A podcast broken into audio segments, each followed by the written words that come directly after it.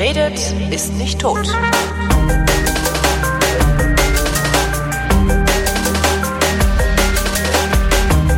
Willkommen in der Juni-Ausgabe, also Juno muss man ja sagen, damit es nicht mit dem Juli verwechselt werden kann. In der Juno-Ausgabe der Flaschen, worin Christoph Raffel und Holger Klein Flaschen trinken und quatschen. Hallo Christoph. Hallo Holgi. Ähm, ähm, warte, lass mich gucken. Ah, es sind italienische Weine. Wir haben ja auch, ich finde das auch richtig gut, dass du, dass du passend, ja. passend zum Wetter Rotwein ausgesucht. Ja, ne? naja, also, ich meine, ich sag mal so, äh, hm? bis vor fünf Tagen war es eigentlich noch recht kühl hier. Rotweinwetter. Ja, heute ja. waren es dann 31 ja. Grad irgendwie. Ja. Ich bin, bin heute Mittag. Stimmt. Ich bin heute Mittag bei 31, also ich war wirklich, ich musste, ich musste ganz tief nach Brandenburg runter, Elbe, Elbe-Elster-Kreis, zehn Kilometer vor Sachsen musste ich hin. Und zwar 31 Grad hin bin ich dachte so, ja komm, scheiß jetzt auf Etikette, ihr könnt mich doch alle mal mit irgendwie kurze Hose und die, die, die Jesuslatschen angezogen. Sagt man noch so? Jesuslatschen? Ja, ich glaube schon. Okay. Und äh, was soll man auch sonst sagen? und bin runtergefahren, dann so Elbe Elster unten, dann fuhr ich so über die Dörfer, dann stand so ein Schild Softeis. Und ich so, geil, Softeis! Rangefahren, haben wir Softeis geholt, Melone und Vanille gemischt. Steig wieder ins Auto ein, fahr irgendwie 500 Meter und es gibt einen Wolkenbruch und Sturm und Blitze und ich weiß nicht was alles, dass ich das Auto abstellen musste. Also ich bin echt okay. an den Straßen gefahren, weil ich habe überhaupt nichts mehr gesehen. Naja, und als ich dann unten ankam, äh, waren es 19,5 Grad. Und ich ja. stand da irgendwie in meinen Schlappen. naja. Hm. So, womit fangen wir an? Soft Eis, ja. Bei Soft Eis fällt mir immer äh, ein, dass, äh, als ich äh, in, in, in Ostberlin war, also Ende der 80er, halt noch vor der Wende. Und ähm, da gab's ja für uns aus dem Westen irgendwie so dieses Problem, wo, wo bringst du denn jetzt dieses gewechselte Geld unter? Das, das war ja gar nicht so einfach. Ne? Genau. Also äh, wir waren essen im Palast der Republik, da Echt? hat man uns dann auch schlecht behandelt und uns. Na immerhin. Äh, da mussten wir dann die Jacken ganz, ja, da war ein, da waren ja mehrere Restaurants drin. Wir waren in einem ganz oben und wir mussten aber die Jacken ganz unten in den Keller bringen zu Fuß, ähm, um dann wieder nach oben zu gehen, um dort zu essen. Ja, aber trotzdem ähm, immerhin. Also wir haben es nicht geschafft damals, als wir in Ostberlin waren, überhaupt im Restaurant einen Platz zu kriegen nur. Okay. Ja, ja dann, dann war ich im, im Reklam-Buchladen ähm, Reklam Leipzig gab's ja. Ähm, Stimmt. Ne, es gab ja einen west- und einen ostdeutschen Reklam und es gab einen Reklam-Buchladen und ähm, ich bin da halt rein und mir war halt nicht aufgefallen, dass da, dass die Leute, die vor der Tür standen, eigentlich warteten. Ähm, da durften nämlich immer nur eine bestimmte Anzahl von Leuten rein, nämlich so viele, wie es Körbe gab. Ja, das war, das war ähm, äh, äh, ne? im, im Forum Kaufhaus, heute Galeria Kaufhof, war das auch so. Rundgang ah, okay. nur mit Korb stand vorne. Ja, also das, ne, das, das war mir überhaupt nicht aufgefallen. Klar, ich meine, wie alt war ich da? 16 oder 17, ne? So, und dann gab's eben an einer Ecke gab's Softeis. Ja. Und ähm, das war wahrscheinlich ein, ein Ereignis. Also es warteten echt sehr viele Leute und wir haben dann auch gewartet. Und dann äh, war das irgendwie, das, das war ein Softeis und da war dann irgendwie so eine, ähm, das war Orangen. Und äh, dann lief aber irgendwann, wenn man das eine Minute auf der Hand hatte, lief halt die Farbe aus diesem Softeis raus. Ne? Das fand ich sehr unangenehm und ich war so peinlich berührt, weil ich äh, natürlich andere Varianten von Softeis kannte und ich äh, ja, ne, das war irgendwie so.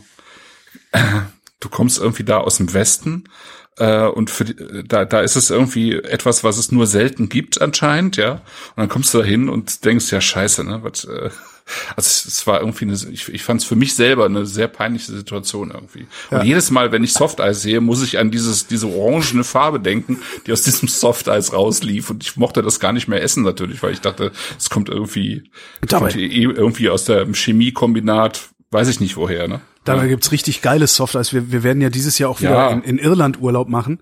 Ähm, und ich, also ich freue mich wie Bolle auf das Softeis, das es in Irland überall gibt, weil das ist nämlich, das ist nicht so weich wie unser Softeis, sondern das ist so, also fast wie normales Eis, aber ganz, ganz cremig, aber halt auch mhm. so eine, so, so aufgespritzt auf so eine Tüte. Und ja. die stecken dann da so eine, so eine flockige Schokolade noch rein, so einen Stab. Aha. Aha. Und fragen eine Flake. Und natürlich sagt man yes. Yes. Flake. Herrlich. Ah. Da freue ich mich. Wir drauf. trinken übrigens. Wir ja, trinken, wir trinken. Ne, ne, wir müssen ja immer, fangen wir denn an? einmal angucken. Wir fangen mit dem an, womit wir bei der letzten Sendung aufgehört haben, nämlich mit Barbera. Ich dachte den Resten. mit den Resten. Ja, habt ihr die auch alle schön aufbewahrt? Barbera, Dalba, Barbera. da. Ja, Barbera. genau. Wir waren letztes Mal bei Barbera d'Asti, also aus Asti im Piemont, und diesmal sind wir bei Barbera d'Alba aus dem Piemont. Das liegt in der Langhe. Die Langhe ist halt so das ähm, wo es auch Barolo und Barbaresco gibt, also sozusagen das berühmteste, die berühmteste Ecke im, im Piemont. Mhm. Und ich habe deswegen nochmal Barbera genommen, weil ich dachte, das wäre mal eine ganz gute Idee, ähm, sozusagen die ich würde sagen, die drei wichtigsten Rebsorten, Ita roten Rebsorten Italiens einfach mal nebeneinander mhm. vorzustellen. Das sind jetzt zwar nicht die, die am meisten angebaut werden, weil es gibt noch Montepulciano d'Abruzzo, der äh, häufiger angebaut wird als äh, Nebbiolo und Barbera, aber ähm, trotzdem würde ich sagen, dass einfach diese drei Rebsorten ähm, die entscheidenden roten Rebsorten in Italien sind. Mhm. Und jetzt sind, haben wir hier eben drei Winzer, die diese Rebsorten auch ähnlich ausbauen ähm, es sind drei junge Winzer, also äh, einmal ein junger Winzer, äh, Roberto Minuto von der Cassina Luisin, was wir jetzt trinken. Cassin? Und, ähm, äh, Cassin. Bei Cassin ist der Fisch immer frisch. Ja, genau. genau. Äh, Roberto Minuto und dann haben wir nachher äh, trinken wir von Giulia Negri ähm, den lange Nebbiolo, weil Nebbiolo muss einfach sein, auch wenn wir jetzt in dieser Sendung keinen Barolo oder Barbaresco trinken, aber dann eben ein also sozusagen den Wein aus der gleichen Rebsorte, weil Barolo ist einfach auf gutem Niveau dann einfach zu teuer für die Sendung, dachte ich mir so. Und dann trinken wir eben San, Sangiovese von einer ebenfalls äh, noch nicht 30-jährigen Winzerin Chiara Condello, die ich vorletzten Dezember in der Romagna kennengelernt habe. Mhm. Das ist der untere Teil sozusagen von der Emilia Romagna. Und aber dazu sage ich nachher noch mal was. Da gab es eine ja. sehr schöne Alles in Butter Folge, Mama Küche aus der Emilia Romagna.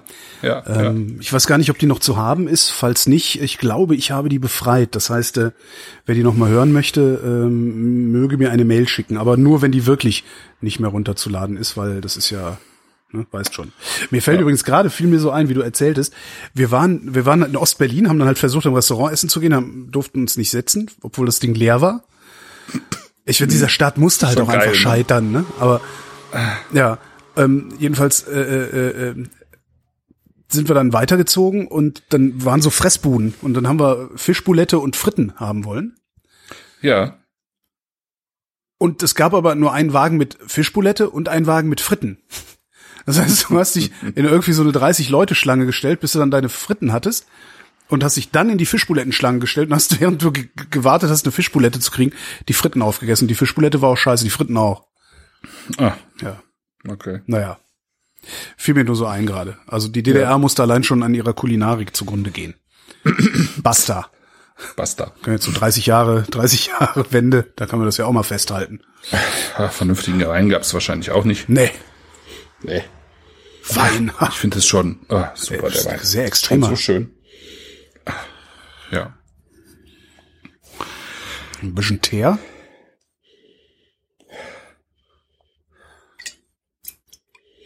Das ist schon so, ich finde es schon so dicht, ja. Das ist ja, schon. hat der, wie viel, wie viel Wumms hatten der? Oh, 14. 14. Hm? Ja, 14. Wir haben jetzt alle so etwa 14. Ich glaube, der Sangiovese hat 14 und der Nebbiolo 13,5, also so um die Ecke, alle. Ja. Also Barbera und äh, Sangiovese und Nebbiolo sind eben auch Rebsorten, die gerne mal ein bisschen schnell, schnell mal ein Prozent mehr Alkohol ähm, auf den Hüften haben. Haben wir ja letztes Mal beim Barbera auch gesehen, der war aus dem gleichen Jahrgang wie, wie der Dolcetto. Der mhm. Dolcetto hatte aber anderthalb Umdrehungen weniger. Ne? Mhm. Ne? Ja, aber das sind halt alles Rebsorten, die diesen Alkohol eigentlich, wenn man es vernünftig macht, natürlich sehr gut verpacken können. Ähm, und das irgendwie zusammenbringen können mit äh, ähm, den Gerbstoffen und der Säure, die sie haben. Und äh, Barbera hat vielleicht von den dreien am wenigsten Säure. Gilt so äh, unter Piemontesern ja, also einmal so als die etwas bürgerlichere Rebsorte gegenüber dem Nebbiolo mhm. und als die etwas femininere Rebsorte, Aha. wenn man das noch so sagen darf, mhm. ähm, als der Nebbiolo, weil der Nebbiolo ist halt schon ein sehr kantiger ähm, ähm, Wein auch gerade also in der Jugend. Feminin im Sinne von elegant, im Sinne von Ja, würde ich sagen. Oder? Weich, ein bisschen weicher, ein bisschen eleganter, okay. bisschen runder einfach. Ähm.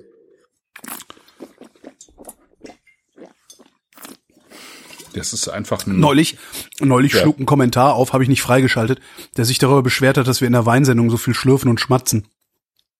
Hm. Mhm. ich ja, auch das gedacht, kann man ja. machen. kann man machen. ja. Oh, ist ja geil. Auch wenn ich mich gerade dran verschluckt habe. Ja. Wir haben halt in der letzten Sendung, das war ja auch ein sehr schöner Barbera, der war halt, äh, ich würde sagen, noch ein bisschen runder einfach, ne, noch weicher. Das war ja so eine, das war ja so eine Art von von Wein, die mir normalerweise zu weich ist, also mhm. aber weil, weil der insgesamt so eine schöne Struktur hatte, äh, hat er mir trotzdem sehr gut gefallen. Der hier hat halt äh, der, der hat tatsächlich ein bisschen mehr Kante, ne? Der hat so ein bisschen mehr. Das Problem ist, wie ähm, immer erinnere, erinnere ich mich nicht daran, wie die letzten Weine waren. Das ist ja immer, ah, okay. das, das ist der große Unterschied zwischen Christoph und mir. Wertes Publikum ist, Christoph erinnert sich daran, was er getrunken hat, ich nicht. Ähm, ich muss mir das irgendwie notieren und manchmal bleibt mir was hängen, so dass ich wenigstens weiß, von welchem Winzer ich gerne kaufe. Und das war's mhm. dann aber auch. Weißt du, und immer wenn ich dann mit irgendwem irgendwo essen gehe, heißt ja, kümmer du dich mal um den Wein, du hast ja Ahnung. Und dann sitze ich da und denke, äh, scheiße. Scheiße. Ah, Markus Molitor, habe ich schon mal irgendwo gehört. Und dann bestellen wir den. ja. ja, genau. Barbera d'Alba von Roberto mhm. Minuto. Das ist ähm, super. Das ist Wein von 80 Jahre alten Reben. Das mhm. ist schon sehr alt. Ähm, normalerweise sagt man ja so ab 30 Jahre etwa redet man von alten Reben. Ja. Vorher eigentlich nicht. Mhm. Und ähm, mit 30 Jahren sind die so auf dem Höhepunkt der Produktion eigentlich. Und ähm, für, sagen wir, für, für Großbetriebe ähm, fängt dann, äh, ist dann so der Peak und dann gucken die vielleicht noch und dann reißen sie aber auch irgendwann raus und dann kommen halt neue Reben rein. Weil die nicht mehr die Ertragsmenge bringen. Genau, weil die nicht mehr die Ertragsmenge bringen. Für Steigt denn die Qualität mit dem Alter der Rebe? Oder ist das eher so ein, ja, so, so, sowas wie ein Verkaufsmythos, also wie so eine Story, die du erzählst? Es gibt Leute, die, äh, also die meisten sagen ja, und ich würde dem zustimmen. Also insgesamt ähm, diese Reben, also wenn sie jetzt nicht äh, von oben gedüngt werden, wie das ja eben auch im, in, äh, in einem Groß, Großbetrieben auch teilweise immer noch der Fall ist. Also erst weggespritzt, alles, was nicht dahin gehört und dann eben gedüngt. Wenn man aber jetzt das andere macht, nämlich ähm, sozusagen den die Reben Stress aussetzt. Mhm. Und äh, eine Rebe braucht eigentlich Stress, um einen gewissen Stress, um, um äh, gute Erträge, also qualitativ hochwertige Erträge zu bringen. Dann gehen die halt mit ihren ähm, Wurzeln natürlich tief, tief, tief. Und äh, je älter die werden, desto tiefer gehen die. Und dann ähm, bringen die eben aus vielen unterschiedlichen Schichten natürlich irgendwie Nährstoffe nach oben. Ne? Äh, dann fängt natürlich die ganze Geschichte mit dieser, mit dieser Mineralität an. Was bringen die jetzt durch die Wurzel, durch das Wurzelwerk eben mit nach oben? Mhm. Irgendwas bringen sie ja nach oben natürlich, nämlich Nährstoffe, aber ähm, und Wasser. Ähm, inwiefern in diesem und irgendwas Schlimmes aus der Tiefe. Und was Schlimmes aus der Tiefe, ja. Genau. Und bei 80-jährigen Reben bringen sie halt noch mehr Tiefe mit. Äh, oder was Schlimmeres. Nee, aber ähm, und das, das Ganze, was sie von unten raussehen, bringen sie dann in äh, äh, irgendwann eben in die Traubenproduktion rein und äh, bei den je älter die werden, desto weniger Trauben äh, und meistens auch werden die kleiner und so ein bisschen konzentrierter einfach auch die Trauben und das wird schon sehr geschätzt. Es gibt auch Leute, die sagen, dass eigentlich die Weinqualität ähm, sich nicht unterscheidet, aber ich glaube, dass die schon deutlich in der Minderheit sind. Mhm. Ja. Das würde ich schon sagen. Was aber nicht heißt, dass es äh, nicht von jungen Reben auch gute Weine geben würde. Also überhaupt nicht. Ja, nee, ich meine, die ähm, meisten, halt, das meiste, was wir trinken, dürften junge Reben sein, oder? Ja, das meiste, was wir jetzt in dieser Sendung trinken, ist wahrscheinlich eher alte Reben. Tatsächlich, weil wir ja schon auf einem, auch, auch wenn wir jetzt, also das sind ja jetzt alles Flaschen, die so um die 12, 15, 16 Euro kosten. Mhm. Das ist ja noch nicht wirklich teuer, wenn es um hochwertige Weine geht. Mhm. Aber es ist natürlich schon sehr teuer, wenn man den Durchschnitt anschaut. Und äh, für den Durchschnitt sind das ja schon sehr, also diese Weine sind alle über dem Durchschnitt ja. normalerweise deutlich über dem Durchschnitt, die wir trinken.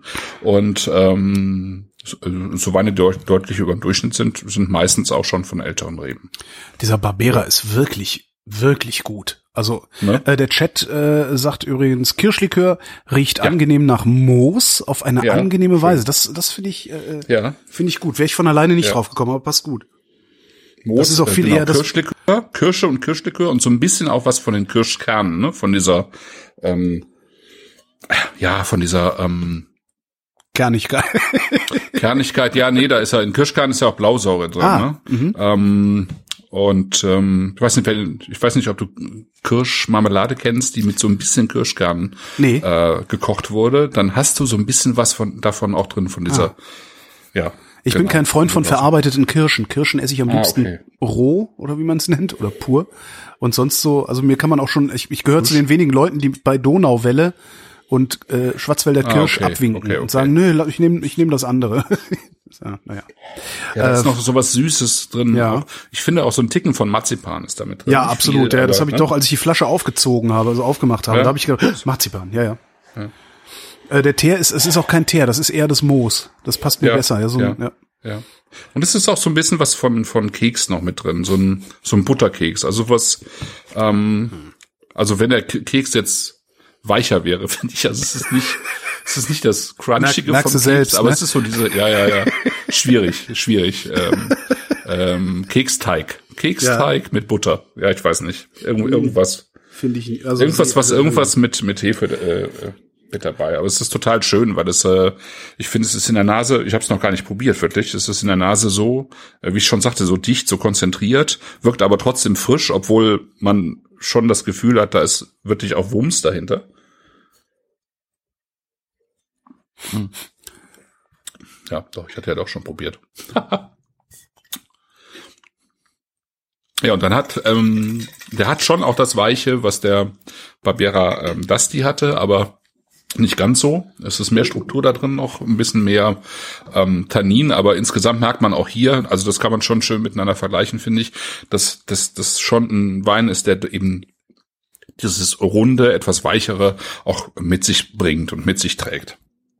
Und ähm, der, der Winzer, der macht es jetzt so, dass er die Weine natürlich spontan vergärt und dann ähm, ähm, eben in großen äh, Eichenholzfässern ausbaut. Also die nehmen in dieser ganzen Ecke nehmen die slawonisches Holz klassischerweise. Ähm, das machen die einfach traditionell so. Die holen, also die kriegen die Eiche aus ähm, dieser slawonischen Ecke. Die, die haben eigentlich keine Tradition mit französischen Barriques.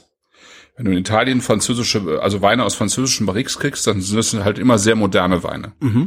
Und die gibt's halt in der Ecke auch. Also ähm, es gibt mittlerweile viel ähm, Nebbiolo, also Barolo, Barbaresco, äh, die in ähm, kleinen eben geflemmten Barriques mit viel Holznote ausgebaut werden. Das sind halt die Modernisten und das hier ist aber sozusagen der traditionelle Stil, wie die Weine da entstehen.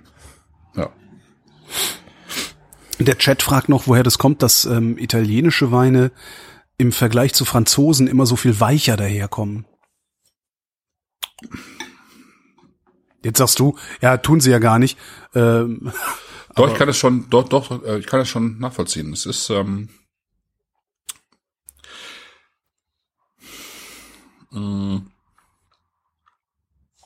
ist eine gute Frage. Äh, Ich glaube, es hat äh, letztlich hat es auch was, also es hat mit den Rebsorten zu tun. die Lage ist, es ist ja noch weit, auch weiter südlich, ne? Mehr Sonne, oder? Ja, es, und es ist auch ein bisschen mediterraner insgesamt, selbst selbst in Südtirol und in, in Piemont.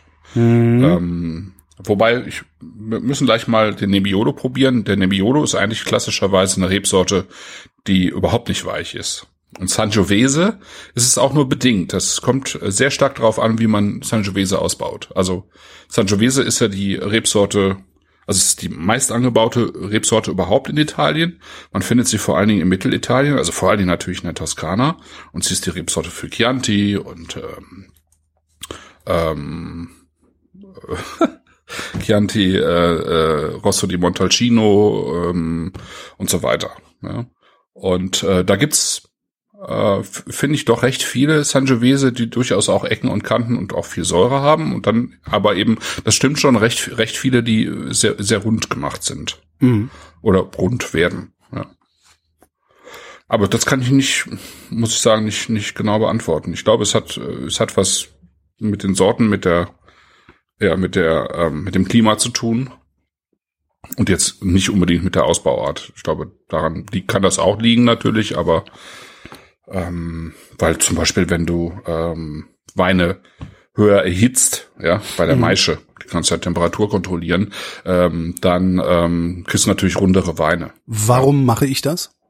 Um sie runter Äh, zu um, machen? Ja, Oder? genau, um sie runter zu machen. Ja, genau. Ich kann ähm, Weine, also es, es machen auch äh, Weingüter, dass die das sozusagen ganz kurz, so ein bisschen wie bei Milch, ultra hoch erhitzen, Ja. damit sozusagen die Keime rausgehen. Aha.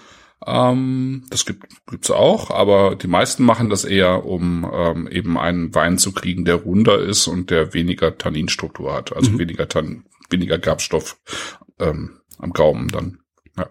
Aber es ist jetzt, das hat jetzt nicht unbedingt eine Tradition in Italien, ne, dass die das da so mehr machen würden als in Frankreich. Also es gibt auch genügend äh, äh, einfache Weine in Frankreich, die die eben wirklich auch erhitzt und rund gemacht werden gerade im, äh, unten im Süden, im Languedoc, die äh, so viele, äh, ja, Van, Van de Pay, also Landweine, Tafelweine. Ja, ja Was, was trinken wir als nächstes? äh, als nächstes trinken wir Giulia Negri, äh, Lange, Lange Nebbiolo. den, ich habe es ja geschafft. Ich war, äh, ich war in Bayern gestern und vorgestern, Dienstag, Mittwoch, ähm, weil Ja. ich musste nach Österreich. Ich war in Braunau am Inn, war ich. Aber ich habe mich nicht getraut, mir ein Selfie vom Ortsschild zu machen, weil ich dachte, nee, das ist zu, das ist arm, das machst du nicht. Na, Ich, ich musste, also ich war in einem Ort in der Nähe von Braunau am Inn, Überackern heißt der.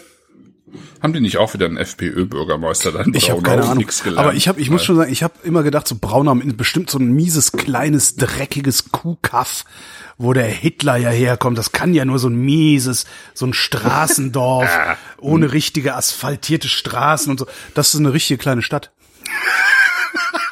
ich war total, Ja, total ja. irritiert gestern. Ich dachte so, huch, was ist das denn? naja. Na, jedenfalls äh, habe ich, um, um dahin zu fahren, äh, in Passau übernachtet. Das heißt, ich war in Bayern und habe es geschafft. Ich glaube, es war zum ersten Mal in meinem Leben, dass ich in Bayern war, ohne in einem Wirtshaus essen zu gehen. Weil irgendwie, ich habe das kleinste Hörertreffen der Welt gemacht, weil ein Hörer meinte, ja, wenn du mal in Passau bist, sag Bescheid. Und ich so, ja, ich bin übermorgen in Passau. Und ja, lass mal essen gehen. Hast du Lust auf Indisch? Und ich so, ja, Indisch ist gut. So, da sind wir indisch essen gegangen. War auch gar nicht so Okay. schlecht, aber, äh, aber war halt auch nicht gut, weil es gibt in Deutschland kein gutes indisches Essen. Nee, selten, es sei denn, ich koch's. Nein, Ja, oder. Kada. Also das beste indische Restaurant Berlins ist meine Frau. Ist, äh, Ja. ja. es ist halt echt ein bisschen schade. Und ähm, Es ist wirklich schade. Also in Bonn war es anders. In Bonn Ja? ähm, gab es zwei Restaurants eigentlich, die äh, deutlich besser gekocht haben als ich indisch. Ich Okay. meine, das hört sich, das hört sich jetzt wirklich assi an, aber, Nee, aber das ist äh, ich mache das halt auch schon ein paar Jahre und äh, ich würde mir auch nie rausnehmen, irgendwie ähm, authentisch zu kochen, Mhm. auch wenn ich äh, Kochbücher von Leuten habe, die eben daherkommen und zum Beispiel dieses Feide aus dem Feidon Verlag, dieses ganz dicke indische, das ist schon, das ist schon ähm, aus allen Landesteilen wirklich auch authentische Küche, aber äh, soweit ich das beurteilen kann und mit Leuten gesprochen habe, die daherkommen, aber ähm, das klappt schon ganz gut und bei den vier äh, diversen Innern, die ich hier in Hamburg besucht habe, hat es nicht so gut geklappt, muss ich sagen. Ja. Das ist schon ein bisschen bitter. ja, Ja, ja, ja. also ja, kann ich verstehen. Also das ist äh, äh, ja hier in Berlin genauso. Also weil das ist halt alles irgendwie so zusammengemanscht, irgendwie alles ja in, in irgendeiner Sahnesoße, Ko- Kokosmilch Ja, mit Sahne durchgekocht, ein bisschen Pulver und fertig. Das Das kann ist sogar Cappuccino mit Sahne, ne? Ich Ja, so ein bisschen, genau. Sowas. Und ja. das, das Oh. kann sogar, und das ist eigentlich das Tragische, das, was so ein Standard-Inder, ja? also so jeder, Ja, jeder ja. dämliche Inder in, in jeder dämlichen Stadt, das, was die so res äh, reservieren, das, was die so servieren, das kann sogar ich, und ich bin wirklich kein guter Koch. Wirklich Okay. nicht. Aber Ich glaube, du hast schon wieder dämlicher Inder in dämlicher Stadt benutzt. Und ich glaube, du hast letzt, in der letzten Sendung in den Kommentaren eine Watsche dafür bekommen, ja, oder? wieso das denn, dämlicher Inder?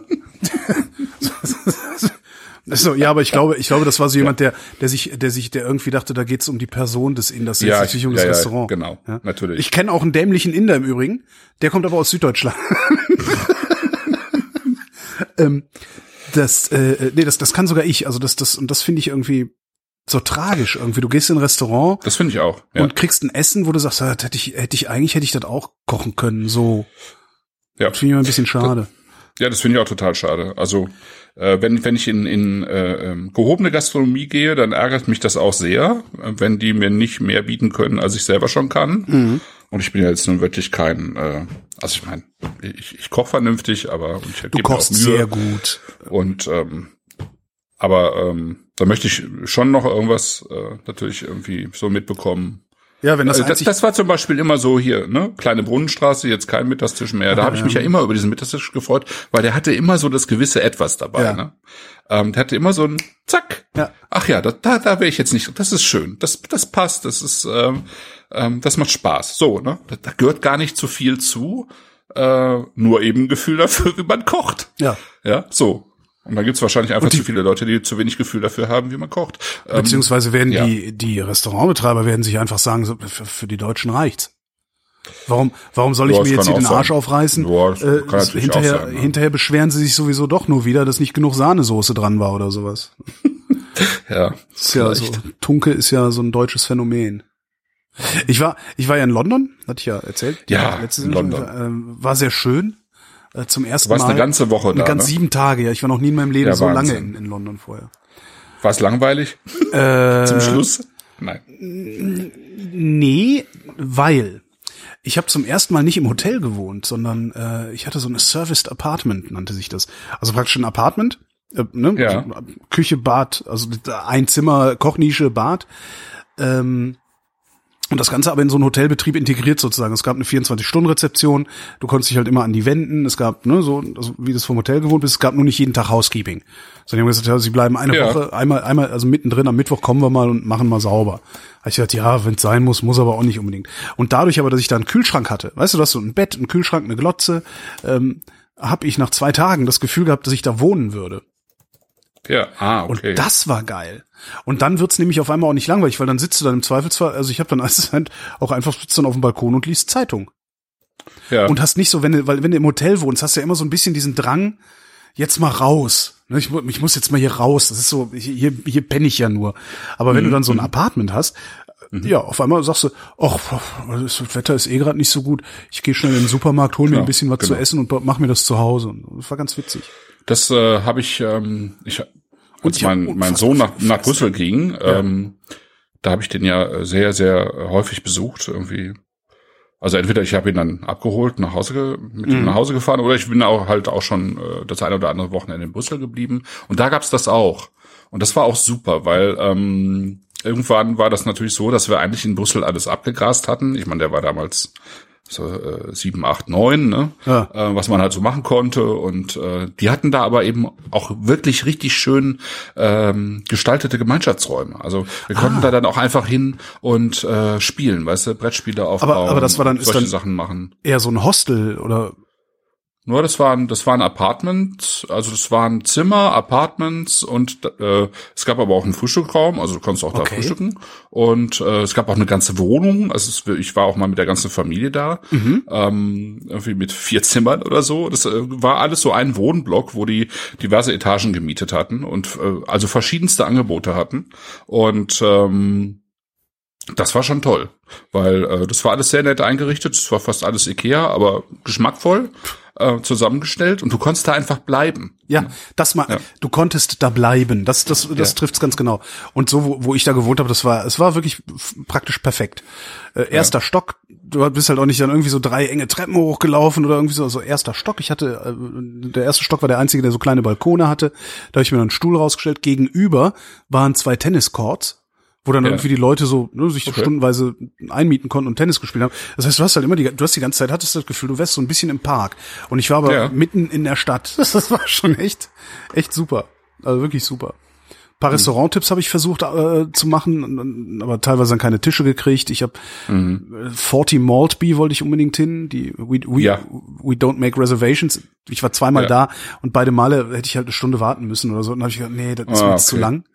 Ja. Ähm, dann war ich in einem Laden. Ach so, ich war noch mal. Äh, da hatte ich glaube ich damals in der Sendung auch von erzählt. Brixton Salon, Salon Brixton. So Ja, ein, so ein, so eine, auch so eine Hipster Hipster Küche ähm, über einem Käseladen. ah, ja, ich glaube, das, das, ja. Kann, ich meine, ich hätte davon mal erzählt. Die ja mittlerweile gibt's den Käseladen nicht mehr, die sind jetzt zweistöckig und sowas. Da bin ich nochmal hingegangen, war super. Kann ich auch nur empfehlen, Brixton Salon. Also wirklich ganz tolles Essen. Ja. Ähm, dann habe ich einen Laden gefunden, auch bei mir, bei meinem Apartment in der Nähe, so zehn Minuten zu Fuß entfernt. Roti King hieß der. Und das war äh, Roti. Roti. Indi. Indisch. Nee. Das war dann indisch? Nee, das Ah, war nicht nee. indisch, das war Mal, Mal, Malaya, Malay, Malaysisch. Malay? Mal, Malay. Malaysisch, ne? Nennt man das. Malaysisch. Ja, ich glaube? Malaysisch. Malayisch? Mal, Aus Malaysia halt. Essen aus Malaysia. Malai. Der Malaien-Grieß. Also Mala malayisches, malaysisch, Mal ja, Malaysian, Malaysian Food gab's da. So. Ja. Ähm, und das aber so auf so erweiterte Frittenbude, ne? Äh, Ich, mit so, so einem Sutterer irgendwie, vielleicht, ich weiß nicht, wie groß der Laden war. Acht Meter lang, drei Meter, äh, vier Meter breit. Das meiste war Küche und alle saßen ganz eng an Bierbänken und haben gegessen. Und das war mit das beste Essen, was ich überhaupt gegessen habe. In den letzten Okay. Monaten. Also es war einfach so im Grunde malaiisches Streetfood. Also das, was der Malaysia oder wie er heißt, eigentlich Ja. ständig isst. So, und das Der Malaie, oder? Mala Ist das nicht nee, Malaie? Ist das, ich, keine Ahnung. Ach Mann. Also was sie in Malaysia, Ja, ja. also was sie in Malaysia halt so essen. Das waren halt so frittiertes irgendwas Brot mit irgendwelcher Füllung und irgendwie eine, eine Linsensuppe dazu und toll. Also wirklich toll. ich das- war ja mal in Malaysia übrigens. Ah, war ich mal. Äh, 2000. Also geil. ich war 1999 in Malaysia und äh, 2000 äh, war ich dann in oben drüber in Thailand und dann bin ich wieder runter nach Malaysia. Also dieser ber berühmte Jahreswechsel. Ah, Ja, genau. Und das äh, war, war ganz spannend. Also ähm, vor allen Dingen in Kuala Lumpur, weil äh, ich habe noch nie eine so große Stadt. Ich weiß gar nicht, wie groß sie genau ist. Also sie sie wirkt recht groß, weil die ja auch so ein so ein paar äh, tolle ähm, sehr sehr hohe Wolkenkratzer hat, ähm, auf die die auch sehr stolz sind. Aber die diese Stadt war irgendwie so unfassbar ruhig. Äh, also ich habe hab da nie irgendwelche Krankenwagen oder Polizeiwagen oder so gehört. Ähm, das war, das war echt erstaunlich. Ja, abgesehen davon, dass die da sehr gutes Streetfood hatten. In, äh, eine ruhige. Großstadt, das will man doch eigentlich, Ja, es- ne? Ja, es ist, das war, das war schon sehr abgefahren. Dann war ich irgendwie noch oben sozusagen an der Grenze zu, ähm, zu Thailand in so einem ähm, Resort nennt man das, glaube ich. Also so, so, so Hütchen irgendwie am Wasser und im Wasser und so für so ein paar Tage. Das war das war irgendwie, das habe ich noch nie gemacht. Ähm, das war auch nicht vorher gebucht, sondern einfach so spontan einfach hin. Ja. Und der beste Laden, in dem ich war, und dann ist auch mein London Kulinarikausflug jetzt zu Ende, der war auch bei mir um die Ecke. Also ich habe wirklich, wo ich gewohnt habe, es war super. Ich hatte jede Menge Restaurants, eine super Fish and Chip Laden, äh, zwei tolle Pubs, also war wirklich alles tut, super. Also das alles in zehn Minuten Fuß, fußläufig. Ähm, und das war, der war so ein bisschen versteckt hinter einem Baugerüst und hieß Burger and Shake. Ich so, ja, Burger and. Shake, okay. Rat mal, was es da gab, ne? Burger und Shakes. Jedenfalls nicht Hotdogs und Champagner, aber das hatte ich dir Genau. auch empfohlen. Genau, da bin ich auch. Bubble Dogs. Genau, da bin ich auch hin, aber das, Ja. das, das fand ich auch cool, aber ich habe halt nicht so den Weinplan. Also weißt du, da ist dann Ja, ja. da, da, da, Da müssen wir also mal zusammen Genau, irgend, das, irgendwann müssen wir beide da zusammen hin Ja, ja, und ja. Unser letztes Geld verfressen und versaufen, weil dafür ist das richtig gut. Und, Und die Hot, den Siepert noch mit. genau, und die Hotdogs waren echt geil. Also das war, weil das so richtig so boah, alles drauf. Irgendwie nicht so, nicht Mhm. So, so, diese- richtige Sauerei halt. Genau, nicht so diese Ja, Ikea-Dinger. Nee, Burger und Shake war super. Da bist du, da, da bin ich auch, glaube ich, insgesamt dreimal essen gegangen in diesen sieben Tagen. Also immer nur so ein ne, Burger, ein paar Fritten. Ach, und ich nehme Ja. noch einen Vanilleshake.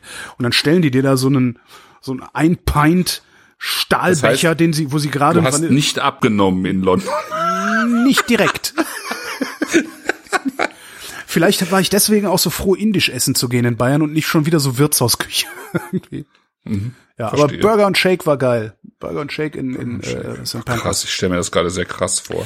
Da ist halt so ein ganz normaler Burger mit ein paar Fritten dabei und so. Und dann hast du halt einen Shake und trinkst so während des Essens, trinkst du immer so ein Schlückchen von dem Shake und dann hast du fertig gegessen. Das sind immer noch zwei Drittel Shake übrig. Und dann denkst du, ja, dann trinke ich jetzt auch noch, guckst ein bisschen irgendwie, liest Zeitung oder surfst im Internet oder so und trinkst immer noch so einen Schluck Shake und irgendwann ist dann der Shake alle und dann hast du so ein, bist du so kurz vor Seitenstechen, weißt du? Oh Gott. Ich Super. habe noch eine ganz kleine Randanekdote Jederzeit wieder zu, hingehen. zu, zu Hot Dogs. ja. Ich war mal ähm, im allerersten Ikea in ähm, Südschweden, in, Oh. in Scheiße Elmhult, glaube ich. Ähm, Im allerersten, und der sah auch so aus wie der allererste Ikea. Und äh, ich dachte, äh, ich gehe da jetzt mal einfach rein. Ja. Eigentlich wollten wir vorbeifahren, aber ich gehe da jetzt mal rein und guck mal, was die jetzt da eigentlich für Hot Dogs haben. Und das war wirklich sehr, sehr traurig. das war irgendwie, äh, das, also die hätten sehr gut zu den äh, zum Soft Eis mit okay. der rauslaufenden Farbe gepasst. Du meinst, das sind noch miesere Hotdogs als, ja, viel, als bei uns im Ikea, mieser. weil die ja, sind ja, ja schon mies. Ja, ja, ja, ja. Also da gab's nicht mal richtig was für obendrauf. So, das war einfach so, das war einfach nur so eine billige ähm, Wurst im in, in einem traurigen Brot. Böse. Das war sehr, also es wird, war wirklich sehr bitter. Ja. Ähm, apropos Gott. Shake. Also wir Shake. haben den zweiten Wein. Ja. Und der zweite Wein ist Nebbiolo. Und Nebbiolo ist, ähm, es ist eine der ganz großen Rebsorten, die wir so haben. Ich würde sagen, wenn man es vergleicht, dann eigentlich kann man es eigentlich nur mit Pinot vergleichen.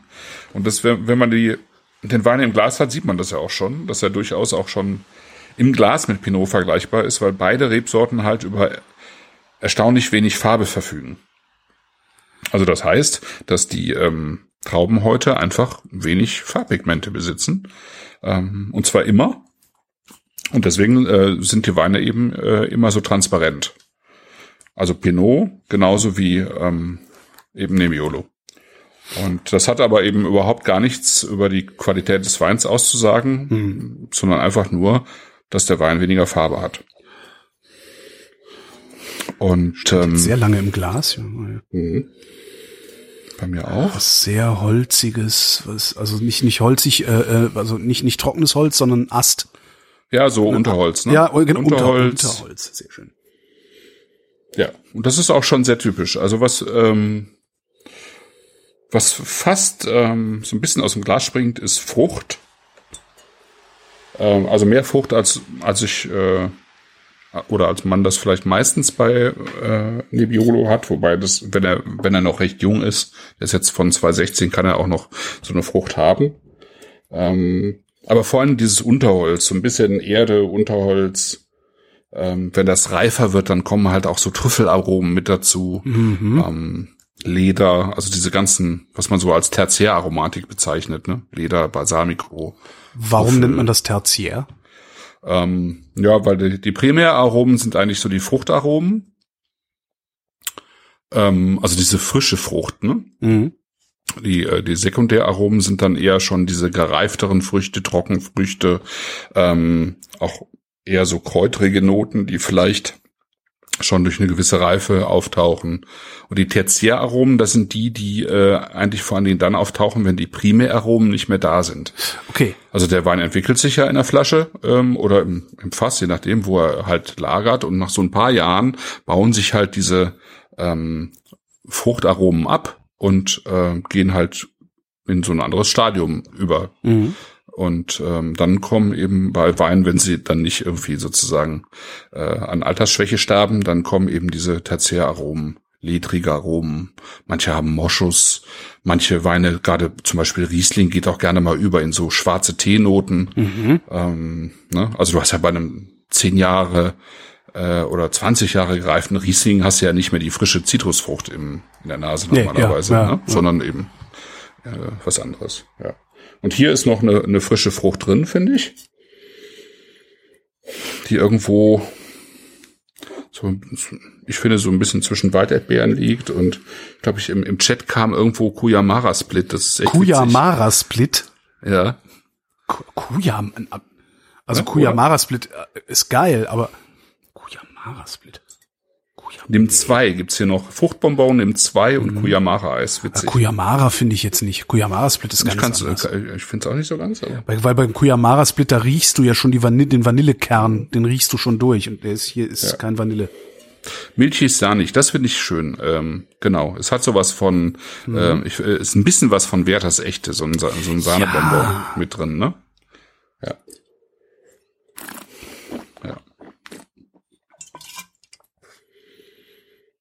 Mm. Ach, schön. Mm. Ist mir sogar noch ein bisschen zu pelzig. Mhm. Also den könnte man ohne Weiß so einen halben Tag offen stehen lassen, ne? Absolut. Ähm, ja, man kann ihn vor allen Dingen, man kann ihn auch noch fünf Jahre in den Keller legen locker, ne? Also das sind aber, Weine auch, aber, also gerade jetzt hm. auf dem. Jetzt ja. weiß ich, was der, ich glaube mit Kuyamara Split meint er das im Mund nicht, nee, er schreibt ah. Geruch erinnert ihn. Aber so im, mh. Hm. Ah, was ist denn das? Das ist was. Aber ich finde bei diesem Wein, merkt man dann schon, dass, äh, dass der, dass der Rebsorte durchaus eben, also speziell diese Rebsorte jetzt durchaus ihre Ecken und Kanten hat. Ne? Das ist schon, das hat schon eine andere äh, Tanninstruktur. Ja. Ähm, ne, das ist erdiger. Ähm, das ist halt nicht dieses runde und weiche ähm, und dieser, ähm, ich sag mal, dieser Hauch von Plüsch, den der Barbera so mit mitbringt. Ne? Das ist schon, mh, das ist schon ein anderer Schnack. Ich, das, was ist denn das, was im. Ich,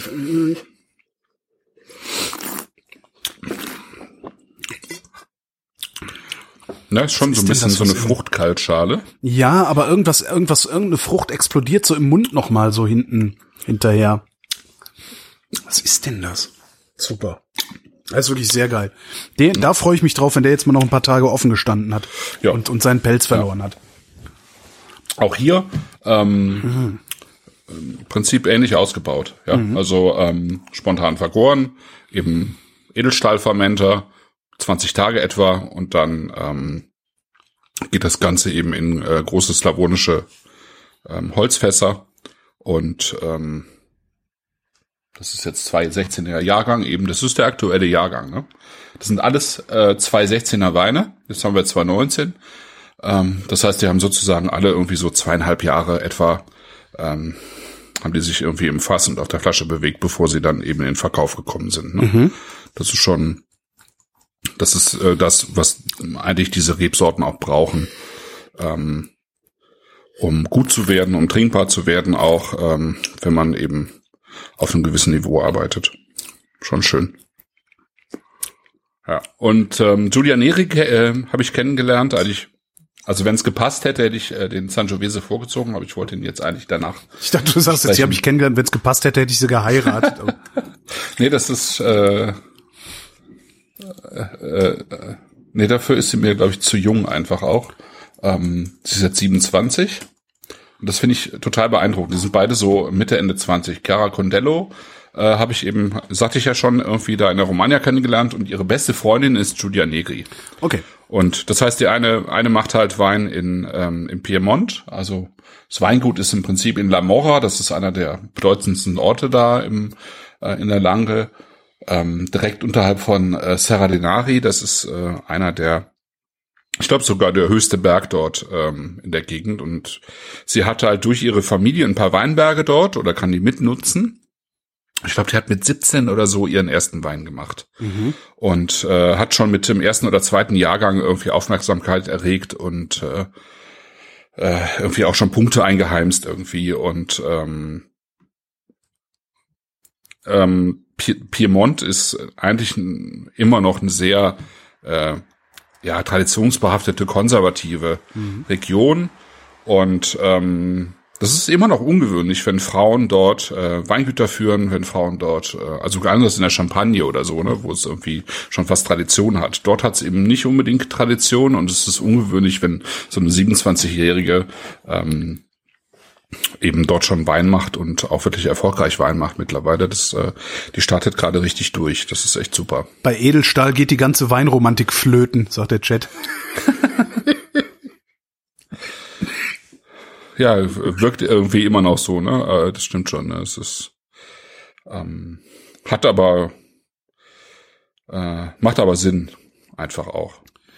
Ja, ich, also ich habe ja immer, ich, ich, ich, ich, ich, wie wie soll ich sagen, ich kenn's ja auch gar nicht anders. Ähm, Ja, ich habe irgendwie bei Fass denke ich halt immer so, ja, ist halt so Tradition, ne? Ist halt traditionsgemäß, wie ein Naturkorken. Vielleicht ist, vielleicht ist dieses ganze Traditionalistengebimsel, was da so dranhängt, gar nicht immer die beste Idee, denke ich mir oft. Also das ist ja bei Korken, also Korken versus Schraubverschluss, da ist es ja ganz, ganz offensichtlich, dass der Schraubverschluss überlegen ist. Zumindest äh, auf 20 Jahre oder sowas. Ne? Ähm, Und ich könnte mir vorstellen, dass das äh, bei dieser Geschichte mit den Fässern und dem Edelstahl vielleicht auch so ist. Dass ich- viel Wein, das ist eine dass viel Sache. Wein nur im Fass ausgebaut wird, weil es sich halt auch besser erzählt. äh, nee, es, ist, es kommen einfach ganz andere Weine dabei raus. Also sie hat ja den Wein nicht im Fass ausgebaut, sondern nur vergoren. Ja. Äh, Im Edelstahl, Entschuldigung, im Edelstahl. Die haben, ähm, sie hat die Weine im Edelstahl äh, Fermenter vergoren ähm, und dann aber eben in der großen, im großen slawonischen Holzfass ausgebaut. Hast du Und, eigentlich ähm, wirklich keinerlei Probleme, großes slawonisches Holzfass zu sagen und dann nicht irgend so ein Asterix-Bild vor dein Doch, doch, okay. Okay. habe ich immer sowas. Okay. Ja, ja, ja. ja. Ähm, nee, aber wenn, äh, also wenn ich jetzt einen Wein im Edelstahl ausbaue, das können wir auch durchaus mal machen als Sendung, müssen wir mal gucken. Ein Wein im Edelstahl ausgebaut und im, äh, im, im Holzfass und dann im Barrik Mhm. und dann natürlich im, am, im besten Fall noch im Betonei und in der Amphore. So. Dann haben diese, äh, diese Gefäße, die haben alle sehr unterschiedliche Eigenschaften einfach. Ich kenne ja nur ähm, einen Amphorenwein und bei dem bilde ich mir ein, dass man den Ton schmeckt. Genau, das finde ich auch. äh, Ich weiß nicht, man, ob, ob ich mir das einbilde, aber ja. Ja.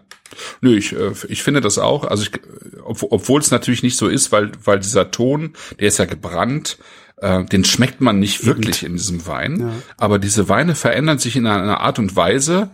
Äh, wir hatten auch mal, äh, vor zwei Jahren hatten wir ja im, äh, bei der Weihnachtswein Sendung äh, von Vinikultur hatten Den wir einen Excedra spanischen. Rotwein mhm, aus dem ne, spanischer Rotwein aus der Amphore. Ja, Excedra hieß der, da habe ich mir noch einen Ja. Karton von hinterher bestellt, so toll fand ich den damals. Ja, genau. Und selbst auch, bei Roten, ne? bei Weißen ist es vielleicht sogar noch markanter, aber auch bei Roten, dieses, ja, dieses, ähm, weil diese, die, diese Weine einfach auch eine andere Textur bekommen. Die haben einen, die bringen einfach ein ganz anderes Mundgefühl. Ne?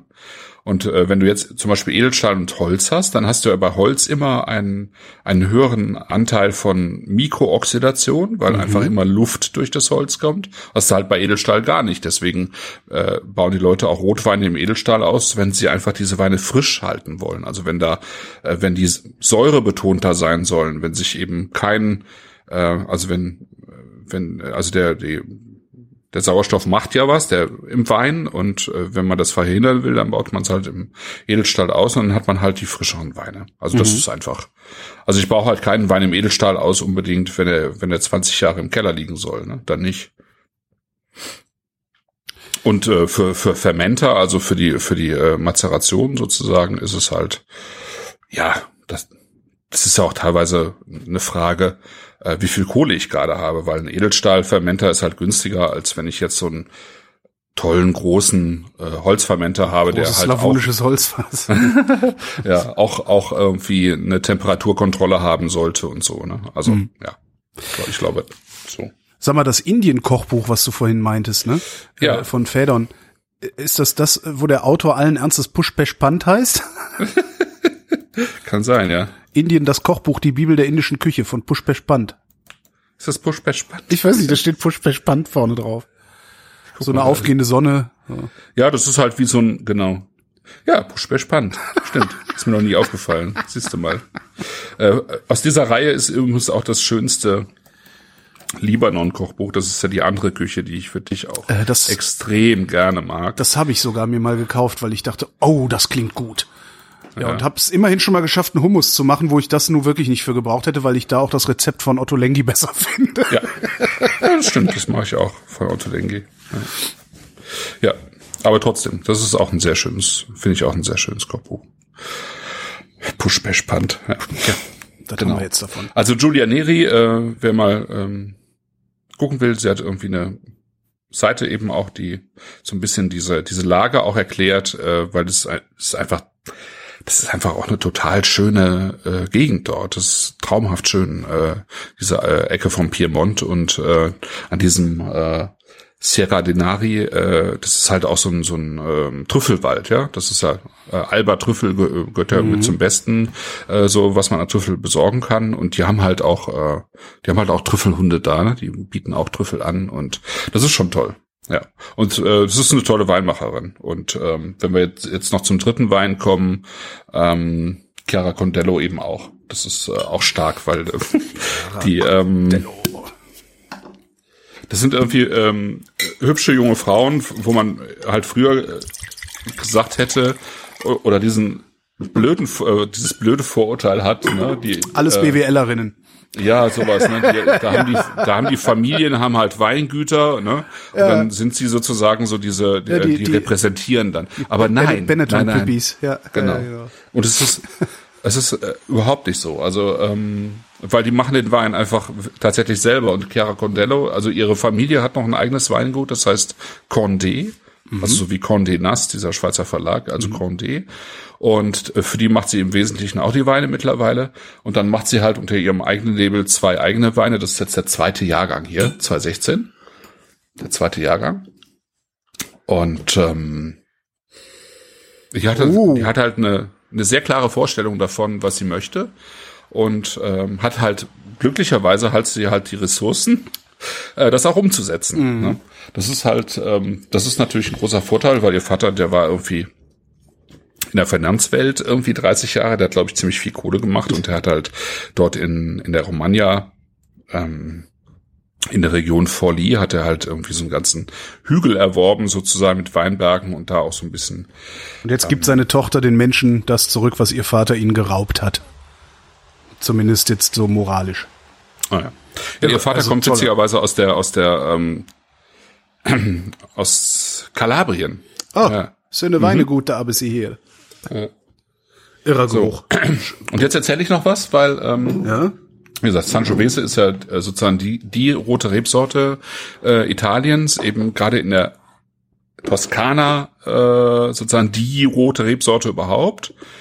Und ähm, Sangiovese heißt übersetzt eigentlich das Blut des Jupiter und man dachte halt lange Zeit, dass diese Rebsorte wahrscheinlich schon irgendwie zu Römerzeiten angebaut wurde und hat ihr deswegen diesen Namen gegeben. Äh, mittlerweile glaubt man das aber nicht mehr. Mittlerweile glaubt man, dass die so im frühen Mittelalter oder im Hochmittelalter im Apennin irgendwo entstanden ist. Und das mhm. Apennin, der Apennin, der liegt halt ja zwischen der Toskana und äh, der Romagna.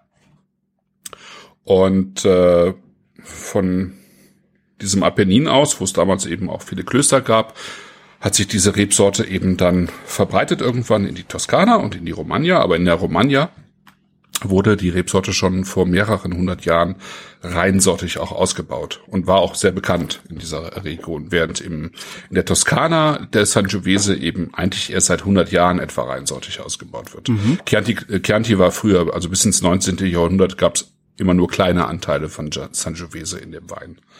Äh, hatte eigentlich gar nicht so einen guten Ruf. Es war so ein bisschen so wie Riesling in Deutschland hatte ja auch lange Zeit gar keinen guten Ruf, bis man halt irgendwann geschnallt hat, wie man mit Riesling eigentlich umgehen sollte, damit es eine daraus halt richtig gute Weine entstehen. Und das hat in der Toskana auch ein bisschen länger gedauert und ähm, deswegen war der Wein in dieser Romagna eigentlich viel berühmter.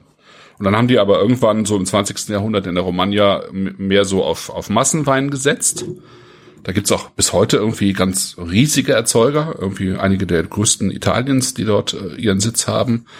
Und jetzt so seit 20 Jahren äh, gibt's halt zunehmend wieder kleinere Betriebe, die ähm, richtig Dampf machen und versuchen eben dieses Renommee, was äh, die Romagna früher mal hatte, wieder ähm, ähm, ja äh, wieder zurückzubringen. Mhm. Und eine eine Ecke ist halt dieses Predapio, das steht ja hier auch auf der ähm, Flasche drauf, Romagna Sangiovese Predapio, das ist sozusagen so eine kleine Zone innerhalb dieses ganzen Gebiets, wo ähm, einfach ein bestimmter Boden vorkommt. Genau, und dieser bestimmte Boden, wenn man so will, findet sich halt in diesem Wein wieder, weil dieser Sangiovese finde ich schon ähm, durchaus anders ist als das, was man vielleicht aus der Toskana an Sangiovese kennt. So. Irrer Geruch. Ne? Chat sagt modrig, ja, mhm. aber ja, aber sauber. Sau genau, modrig, ne? aber sauber. Ja, ja, genau. Ja, ja. Also so Pilz, wie so Pilz. Ja, das also, ist, also wir hatten ja, wir hatten ja bei Julia Niki hatten wir ja das Unterholz, ja. aber eher einen trockenen Waldboden. Hier ist das mit Laub, ne? Das ist so ein feuchter Waldboden. Ja. Da ist Laub, da ist Pilz, genau, da ist, da ist einfach viel mehr sozusagen irgendwie Leben drin. Mhm. Ähm, äh, man, man merkt auch das Holz hier stärker, ne? Ja. Finde ich. Also es ist ähm, der, der Abdruck vom Holz ist in diesem Wein deutlicher. Und es, auch es hier wesentlich wärmer kommt er daher auch. Finde ich. Es ist auch wieder großes slavonisches Holzfass, ja. Großes slavonisches Holz. Ah. Ja. Ja.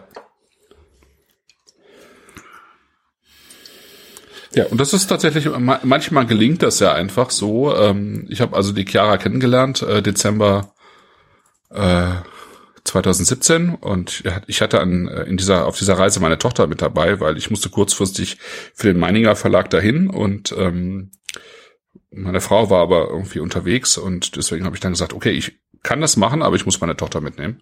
Und es war für die kein Problem. Also die haben also meine Tochter mit eingeladen und äh, es war total nett. Also das kann man in Italien so schön machen, weil die Leute ja alle auf äh, Kinder abfahren. Ja, Ja. Das ist einfach. Die haben die irgendwie ähm, echt betüttelt da alle, die ähm, also äh, Mitarbeiterin und Freundin von der Chiara ist, äh, die hatte irgendwie im Jahr davor schon angefangen Deutsch zu lernen und die war dann irgendwie die ganze Zeit mit Greta unterwegs, ähm, während wir irgendwie im Keller waren, die Weine probiert haben und so. Und dann habe ich ähm, tatsächlich ähm, dem Joachim Christ äh, davon erzählt, gesagt, das ist eigentlich was, was ähm, gut, richtig gut in das Programm passt. Und äh, das hat dann auch geklappt. Genau, und seitdem ist halt äh, Cara Condello beim Joachim Christ mit dem Programm. Viel zu jung. Ja, ja, ja Oh. Das ist ja echt Perlen vor die Säue jetzt gerade, ne? Außer Hm. man kauft sich noch einen Karton. Ja, genau. Genau. Das wollte ich aber auch zeigen. Ähm, 2015 ist halt schon ausverkauft. Der hat, das war auch der etwas wärmere Jahrgang. Der war ein bisschen runter. Aber das, was ich hier zeigen wollte, ist äh, sozusagen das Potenzial, was dieser Wein hat. Und das ist der einfache. Die macht zwei Weine. Der andere heißt Le Luciole. Ähm, der hat dann äh, auch eher so eine Burgunder-Flasche wie die anderen beiden. Ähm, ist der Wein, der noch mehr Potenzial hat, einfach noch aus besseren Lagen kommt. Aber das hier finde ich einfach schon super, weil das, das ist halt frisch, das ist knackig, das ist, und das hat Tannin. Das ist halt kein runder Ja. ähm, Italiener. Aber der muss, der muss doch noch locker drei Jahre oder, oder sowas in den Keller, bevor der. Naja, du kannst ihn jetzt, äh, hast du ihn gestern Abend aufgemacht? Ähm, nee, heute früh. Ja, okay. Also ja, gestern ich bin ich zu spät nach Hause gekommen. ja, Meinst du, wenn er, wenn er länger, ja, ich, ich, tu, ich pack den jetzt mal in den Kühlschrank die nächsten Tage. Mal gucken. was Ja, mach das mal. Also ich finde ihn jetzt schon, ich mag ihn, ich mag das so total gerne trinken, muss ich sagen. Ähm, weil es einfach, ähm, das, das verbindet so schön diese Power die, äh, und Energie, die dieser Wein hat mit, äh, ähm, mit, mit dieser Frische, mit dieser Säure, äh, wenn man so will, auch mit dieser Mineralität, also mit diesem lebendig vibrierenden, was, was es hat und äh, dann halt die Würze, das Holz, die Frucht dazu, das passt schon ganz gut, finde Ja, ich. mir ist er noch zu pelzig dabei. Okay. Mhm. Aber man merkt schon, dass da, da, da, da, da ist noch was, da kommt noch was, der will noch was, ne? Da, ja. Auf jeden Fall. Ja. Auf jeden Fall. Und er hat Potenzial für ähm, fünf, sechs Jahre bestimmt. Ja. Nice. Genau. Und das zeigt aber tatsächlich, ist, wie gesagt, es ist ein bisschen kühleres Jahr. Ja. Der Wein, äh, die Reben stehen in dem Boden, äh, das ist so, äh, oben ist Ton, darunter ist Kalk und Sandstein und dann hat man aber sehr viel, sehr viel, ähm, ähm, äh, sag schnell, so, so, so Muschelreste und so da drin, also Versteinerung ähm, da drin, also sehr viel Muschelkalk. Muschelkalk, Sandstein, äh, tonlehmiges Gemisch oben drüber, das ist eigentlich optimaler Boden für die Rebsorte. Ja.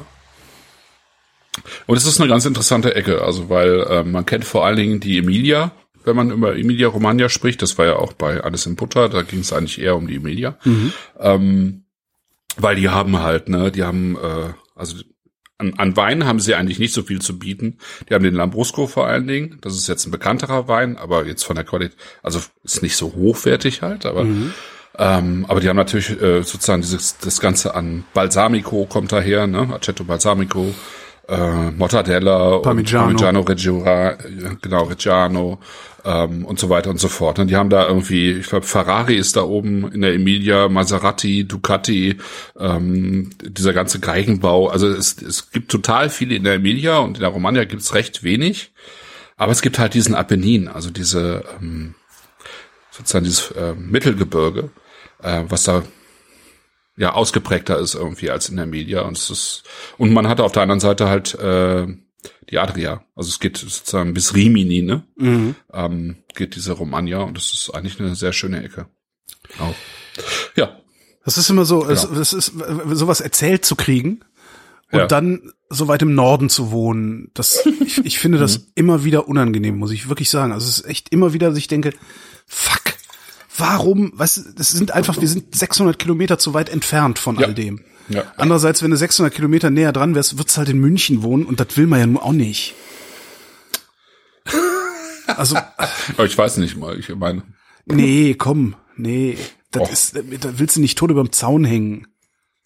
ja, ich, ich kann es nicht wirklich beurteilen, aber Also das ist natürlich alles schön, ne? Und und äh, Also ich kenne mehr Leute in München als in Hamburg eigentlich. okay, ja, aber also es ist natürlich, es ist alles schön in München, es ist aufgeräumt, es ist verlässlich, die Bullen kommen, ne? Also stehen an jeder Ecke und so. Also das ist, Ja, und es ist halt nicht weit bis nach Italien. du bist schnell in Italien, aber das kann doch nicht, das kann doch nicht, ne? Ich, hey, ich Nee, ziehe nach München, nee. weil ich bin dann schnell in Italien. Das ist halt so und Nee, München kannst auch nach selber. Italien ziehen. Genau, und München selber ist halt, das, ich finde das halt furchtbar langweilig.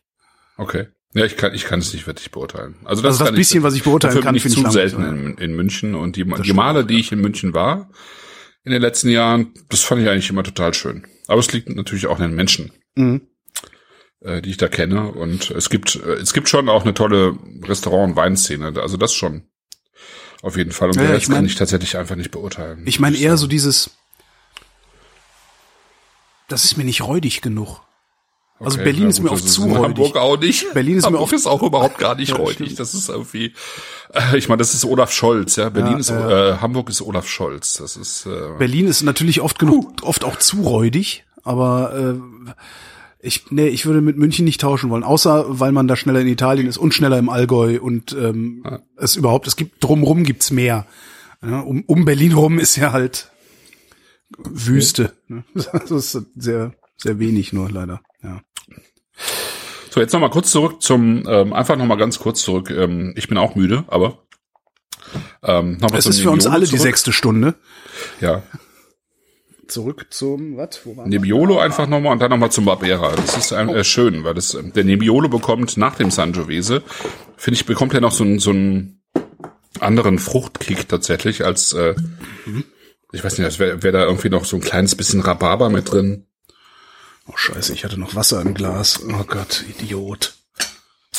ähm, mehr Grapefruit, finde ich. Also es wird irgendwie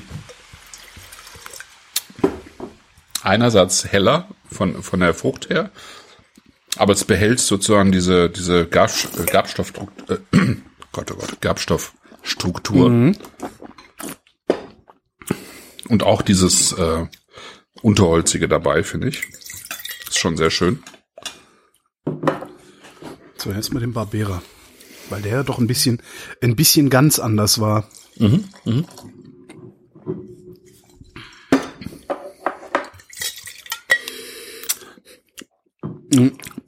Also der Nebbiolo ist mir auch immer noch zu pelzig. Ja, okay. Den muss ich noch ruhen, ruhen lassen. Ja. Kannst ja mal äh, drunter schreiben unter die Sendung, wie das war dann zwei, drei. Tage später. Der Barbera ist toll, der ist so ein schöner Zechwein. Also ist ein, ist ein schöner Zechwein auf einem sehr, sehr hohen Niveau.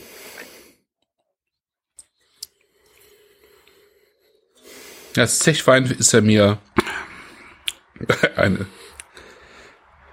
Der Geruch erinnert an eine Höhle mit einem Hundehaufen. Wo ist das denn? Auf was bezieht er sich? Das ist der äh, Chiara Gondello. Ach so, okay, gut. Also den Barbera ein bisschen, also vielleicht sogar ein bisschen gekühlt. So unter 16, 12 oder so. Ja. Boah. Wobei ich, das sind äh, alles drei keine Weine, wo ich jetzt sage, also für mich sagen würde, die, also ich trinke die schon, also ich habe die vorhin aus dem Keller geholt, ich habe die gest, äh, heute Morgen aufgemacht, wieder in den Keller gebracht, äh, vorhin vor der Sendung wieder hochgeholt, dann ist es schon kühl genug eigentlich.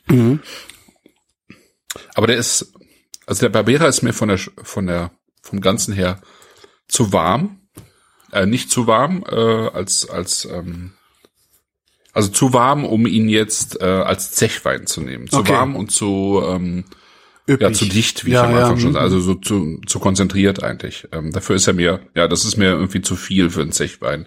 Zechwein habe ich dann doch lieber ein bisschen leichter, ein bisschen frischer. Ja.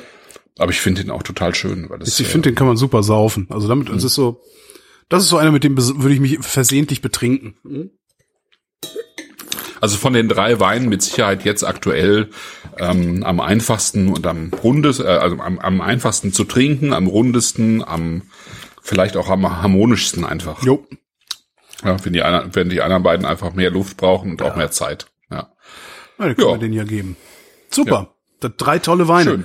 Also vor allen Dingen fand ich jetzt, was ich gut finde, ist, aber überhaupt auch die letzten Sendungen schon, ähm, ich hatte, ich habe halt so wenig Bezug zu Italien. Also ich verstehe so ein bisschen von Frankreich, ich verstehe so ein bisschen von Deutschland, aber von Mhm. Ja. Italien verstehe ich gar nichts.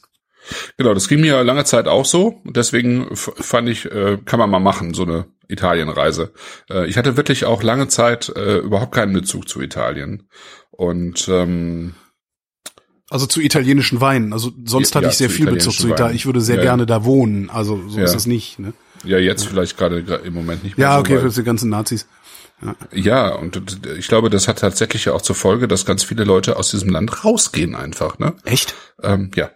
Ja, ja. Also ich, ich glaube, in der Süddeutschen war letztens ein Artikel über sozusagen die Leute, die das Land verlassen haben schon unter Berlusconi und auch jetzt weiter verlassen, sodass dieses Land zunehmend auch eine intellektuelle Wüste wird. Das ist schon bitter. Sehr bitter.